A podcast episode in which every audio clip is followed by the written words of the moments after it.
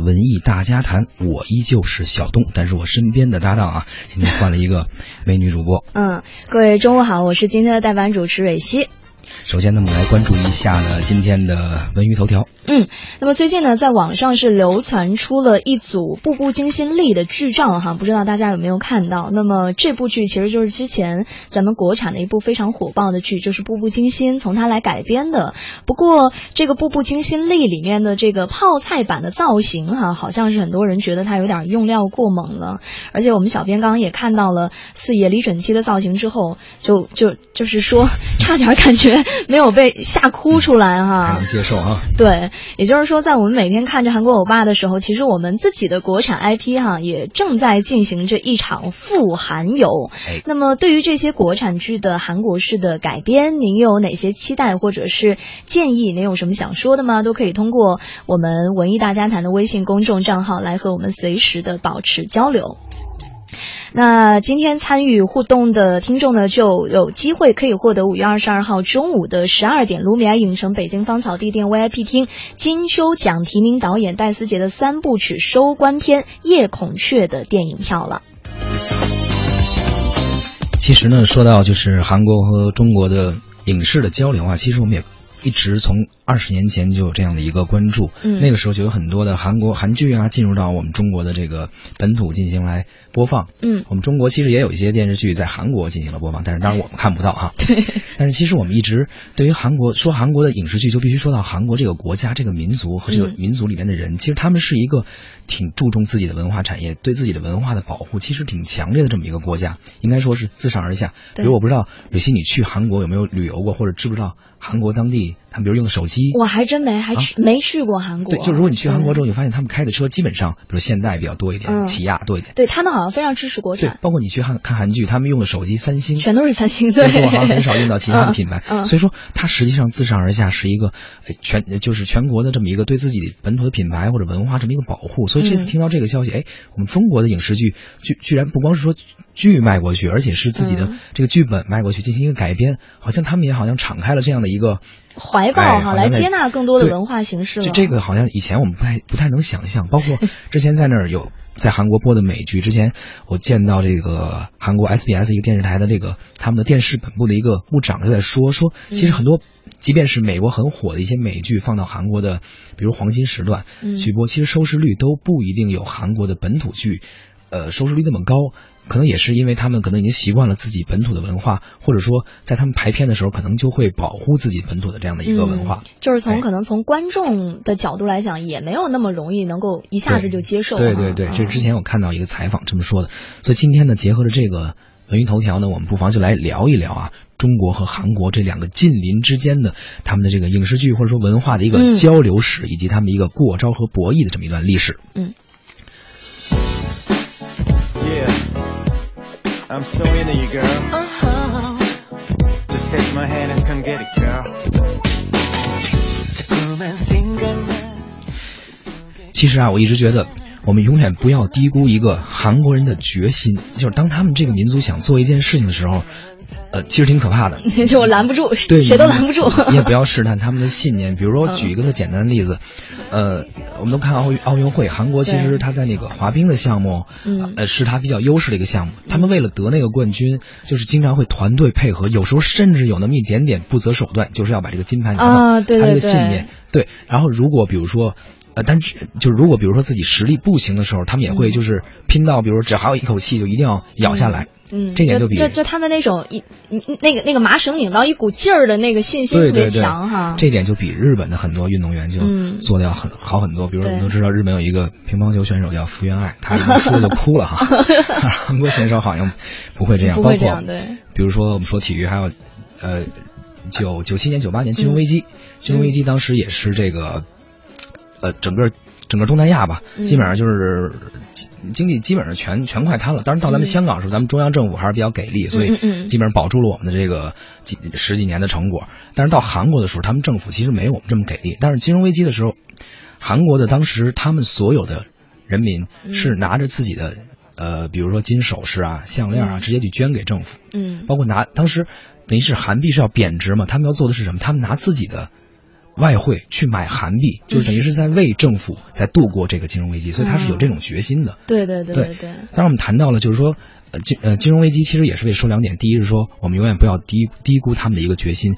而且说回到文化，为什么要说金融危机？其实我们会发现，往回推二十年，九七年的时候，从金融危机开始，是正是因为在这样一个环境下，他们也受到了一些金融和经济上的一个。重创吧，影响。所以在那个时候，其实韩国刚刚上任的这个总统金大中，嗯，他是九八年嘛，嗯，开始那个时候才提出了一个文化立国的这么一个战略，嗯，于是有意的将自己文化产业作为一个，比如国家的经济这么一个支柱，就慢慢发展起来了。从那个时候开始，所以从那个时候，因为我们我们可以回想一下，大家就是经历过九七九八，或者说九十年代末那个时期，比如我不知道瑞希你你有没有印象那时候的组合，嗯，哪些比较火的组合有没有印象？呃，你说韩韩国的组合，对，那你说九十年，嗯，九十年代末，那个时候我好小啊，但我觉得我又暴露年龄了，好像我 小的时候比较好的，他们那个时候有什么？嗯。他们放这个歌，其实对，像我们神话算一个，还有什么东东方神起是不是稍微再晚一点？晚一点。你好年轻 哦。那时候有 H O T 啊，可能你真的不了解。H O T 现在是不是也挺早已经他已经他已经解散一段时间，但个人的话，比如说还会出来，但是其实都是那个年代啊。好了，这个年代那个时候才有，就就有了，是吧？那个年代的事儿还是我来说吧。哎呀，今天这个嗓子还是依旧不舒服啊，但是没关系，我们尽量跟大家来探讨探讨这个问题。包括当时，比如 N R G 啊，包括神话，实际上也是那个时候，就是从他金大中上台之后，开始进行一个文化立国这么一个举国体体制这么一个状态下，所以文化开始繁荣，大概就是二十年前。但那时候其实有些有些电视剧，比如说《蓝色生死恋》、嗯，《浪漫满屋》，嗯，可能你都不知道，都看了，都看了，那时候还很小啊，对。嗯，包括大长今肯定知道嘛？对对对，大长今，大长今那个当时也是特别特别火，包括电影也有啊，嗯《我的野蛮女友》等等。所以说，等于从那个时候开始，其实韩国的一个整个的影视剧。它的一个文化产业在那个时候进行了第一轮的这么一个生长，它进行一个文化立国，从那时候开始。你其实感觉好像刚刚他们如果那个时候是刚刚开始的话，其实他们那个时候就已经做的很好了，他们这些作品都是非常经典的。就他当时也是举国嘛，就相当于比如我们所有劲儿全都使在这儿了，对，所以他们还是就是我要做，我就要把这东西做好。对，所以我们看到了，比如像大长今啊，什么我的野蛮女女友啊这样的影视剧，嗯，这样这样一个情况。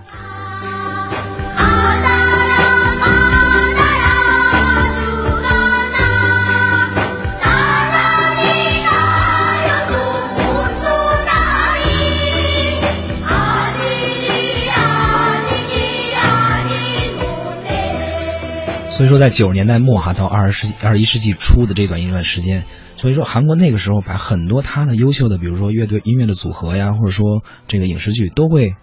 呃传播到我们中国来。因为嗯，韩国当地本本来它的市场非常小，所以他希望进行一个输出拓宽啊。对对对，而中国其实是一个很大的市场。嗯，而且呢，呃。在那个时候，其实，呃，你说韩国光卖我们的中国人说那会儿，我们我们回想一下九十年代末，其实我们也有不少还比较不错的影视剧。那个时候，呃，早的什么《西游记》《红楼》，不用说，那就八几年了。九十年代其实，比如说后来有的什么那个《还珠格格》，嗯，《还珠格格》当时也比较火，而且而且其实，在韩国范围内，当时《还珠格格》其实放到韩国之后，还是呃挺挺挺受关注的，喜欢的是吧？因为其实你可以想象，咱们当时就是中国的电视剧，它在。这个服装，特别是古装剧，它的服装啊、道具啊，还有置景上很精良，包括现在也是，实际上绝对不是说不落后于世界范围内的。就古装剧来说，比如看《琅琊榜》，包括《甄嬛传》，都很考究。对，所以当时韩国其实他们做的制作，但底儿还是薄嘛。他们做古装戏，其实有时候做做不过咱们当时的中国。他们做一些比如现代戏，其实还可以。所以那个时候，中国，比如说当时的《三国演义》《少年包青天》，包括《还珠格格》。也对于韩国有过这么一个文化输出，但是好像并没有说当时什么《我的野蛮女友》啊，就是在中国的影响那么大。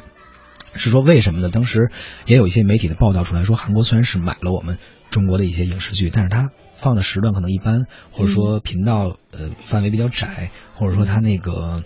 呃。还是会有一个自我的一个保护，就所以关注度就没有那么高，还是要去护着他们自己的一些文化产品。你想一想一下，如果当时按照赵薇姐姐那个火度的话，如果在韩国要是毁了，对，那那肯定是大火，对，不亚于今天咱们这个是吧？古这大家的老公宋仲基啊。但是当时韩国其实还是比较有这么一个自我保护的意识吧，不是特别愿意说。呃，当时《还珠格格》确实播的还非常火，当时有过一些调查，但是说放在黄金时段太火了，说怎么办？说 这个不行，说咱还是往夜间放一放吧。就是他们还是不想让其他外来的东西，就是分散了太多的注意力哈。，对，所以从那个之后，我们会发现中国往他那块输出好像相对是困难一些。嗯啊，但是他们还一直在给我们输出。但到了二十一世纪，特别是到比如两千零三年、两千零四年之后，其实我们中国也反应过来了，说这个东西啊，买卖买卖嘛，就是说各取所需。我卖你一些你需要的，你你好歹你也就你好歹就就是我买你一些你的东西，你输出给我了，嗯我这生产的你也不能说完全不要啊，这也也不合适，对吧？对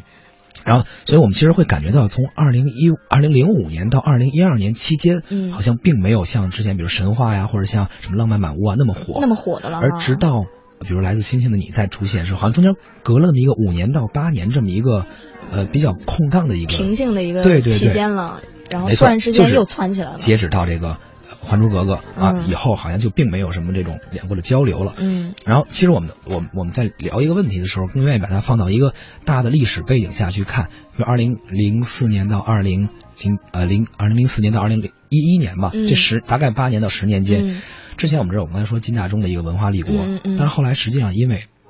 韩国的领导人其实换了，嗯换成了这个卢卢铉和这个李明博，嗯他们两个人实际上，特别是李明博，他对于文化产业这种像不不像金大中那么的强烈的重视了啊。对对对，所以很多情况下就是走下坡路他的对他的这个关注度可能降低了。嗯那么再加之当时我们中国其实挺的文化圈也反应过来说，你你天天。你卖给我东西，我这儿的这东西你也不给我好好播播一东西《还珠格格》，你还给我放在午夜播去，这太不给面子了、啊。不乐意了。嗯对于是两国其实好像这种文化的交流，好像要逐渐有点那么减弱吧，有点走弱吧。嗯当时就是说有一个报道也说说中国政府当时决定中断就是韩国电视剧的一个进口，嗯有这么一个当时有这么一个消息，当然并没有得到我们官方的一个证实，只是他们有这么一个报道。嗯但是确实那一段时间好像形成了这样的一个就弱一些情况。对，确实嘛，因为我我就买你的，你你也不买我的，给我这位置也不好，嗯所以大家就觉得可能有点儿心理不平衡衡。但是韩国其实他们当时的心态是这样，因为它不像我们中国，我们中国是一个比如说华夏民族一个泱泱大国，我们自己有我们的汉文化，嗯我们是心里挺有底气的，其实不是特别愿意跟别人算计。但是你想，呃，当时韩国的一个历史背景下，他其实是是还是要稍微有点打点自己的算盘的，嗯于是就就会导致薄一些很那情况多东西。对，然后直到其实我们看什么时候开始好转了，嗯就是呃。有有比较明显的人物，比如说朴槿惠的上台，嗯可能也也会有一定影响，因为他我们之间现在关系交流非常好，嗯呃，各种各样的各个方面的合作，包括文化方面。对嗯对，还有一个就是韩国人其实也明白了，我们中国有一句老话叫什么，就是来而不往非礼也。嗯嗯，他们也其实也深谙这句中国古话的道理。就这些东西得是相互的，是对，吧？买卖买卖嘛，是吧？嗯我我卖你一点，你卖我一点，大家就是他这个，嗯，就一味的卖，他不会长久的。有买有卖，这样的合作呢，才是一个比较呃怎么说呢？比较合理的一个稳定一点的对状态于是后来我们可以看到，比如说什么来自星星的你啊，啊，那个时候真的是太火了，太阳的后裔就现在就更不用说了，对，更火啊。所以你那我们其实回想一下，我们聊一个问题，其实更愿意给它放在一个大的历史背景下和一个它的整个环境下看。嗯我们想，来自星星的你什么时候出现的？基本上就是一二一三，对差不多这样。对啊，太阳的后裔更不用说，就基本上从那个之后开始，嗯就是从我们会感觉从什么我的野蛮女友啊、大长今之后空了五到八年，其实就是中间一段时间好像什么东西都比较成绩平平了哈。对对对，嗯但直到比如一一年、一二年，嗯我们两国之间这种交流更多了，然后开始进行了这样的一个融合，嗯。于是呃，才开始马上就出现了，比如来自星星你，包括很多韩星来到中国，嗯。其实就是这样，嗯。这么一个过程。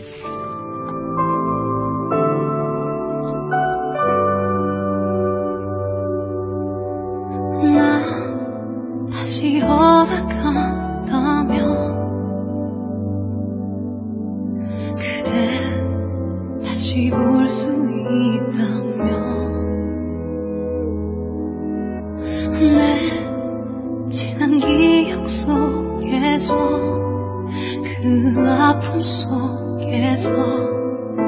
그대